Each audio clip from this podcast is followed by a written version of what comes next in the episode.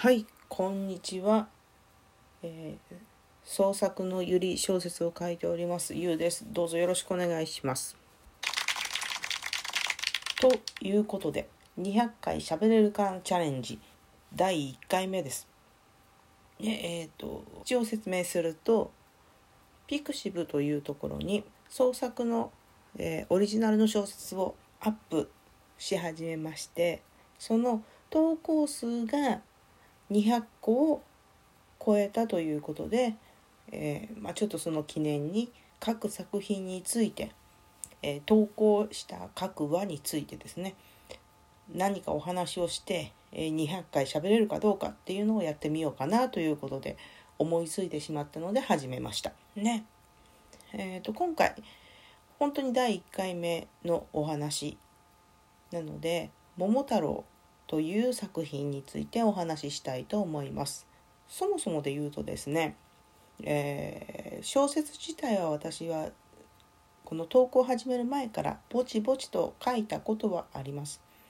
学生の頃にはクラスメートの名前をもじった変なキャラをキャラクターにしたよくわかんない小説を書いて友達で回して読んだりとかあとアニメの二次創作で小説を書いて友人がやってるサークルに二次あの寄稿して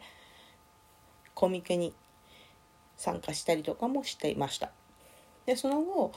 ちょっと,、えー、とお仕事の方が忙しくなりましてまあ一般的に言うブラックっぽい会社で働きまして、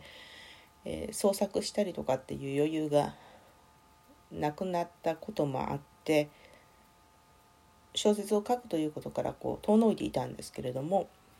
ふとまた書きたいなという気になって牧村麻子先生が主催していらっしゃるオンラインサロンの文芸部というのに参加するようになりましてそこの中で800文字ぐらいで何か、えー創作をしましょうというお題がありまして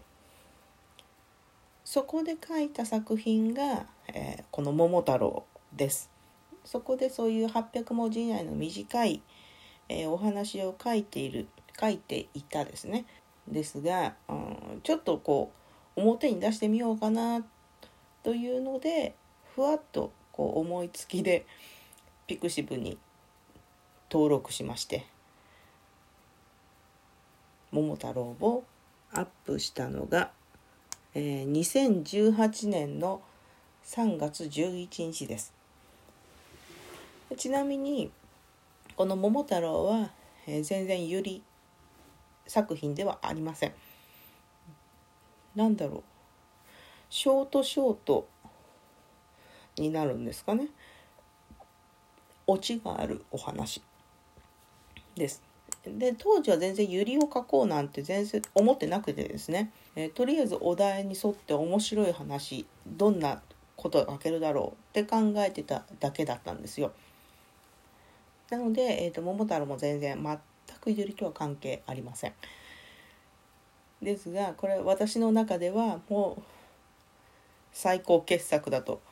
自負しておりますが特に、評判は良くないんですけど桃太郎は私は、えー個人的にはもう最高に面白いと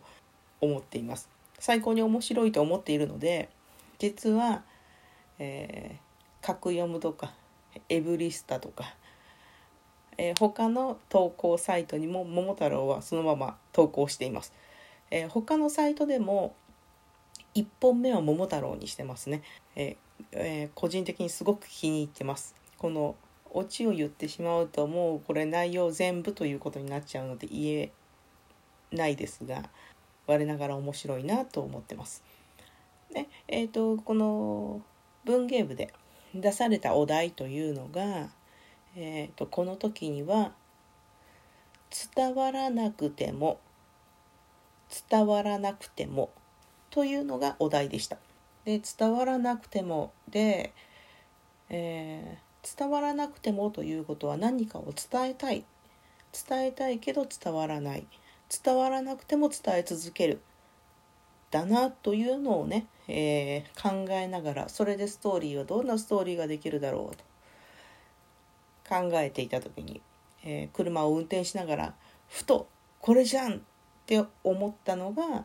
今回の「桃太郎」のオチにあるものです。もうそれを考え始めたらもうそれ以外のネタが浮かんでこないもうこれ以外ないと確信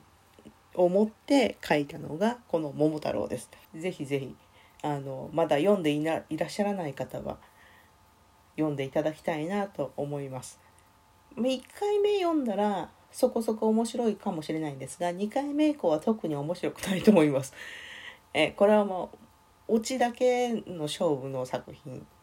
ですね。情緒とか特にそういうのはないです。短いえ800文字ぐらいっていうので、えー、最初書いたものをピクシブに上げる時には少しだけ加筆したので900文字ちょっとになってます。是非、えー、まだゆりじゃないからといって読んでない方がいらっしゃったら是非お読みください。ということで第1回目これでおしまいです。で第2回目のお話はメロンの網目ですね。えーメロンの網目という作品のお話をしたいと思います。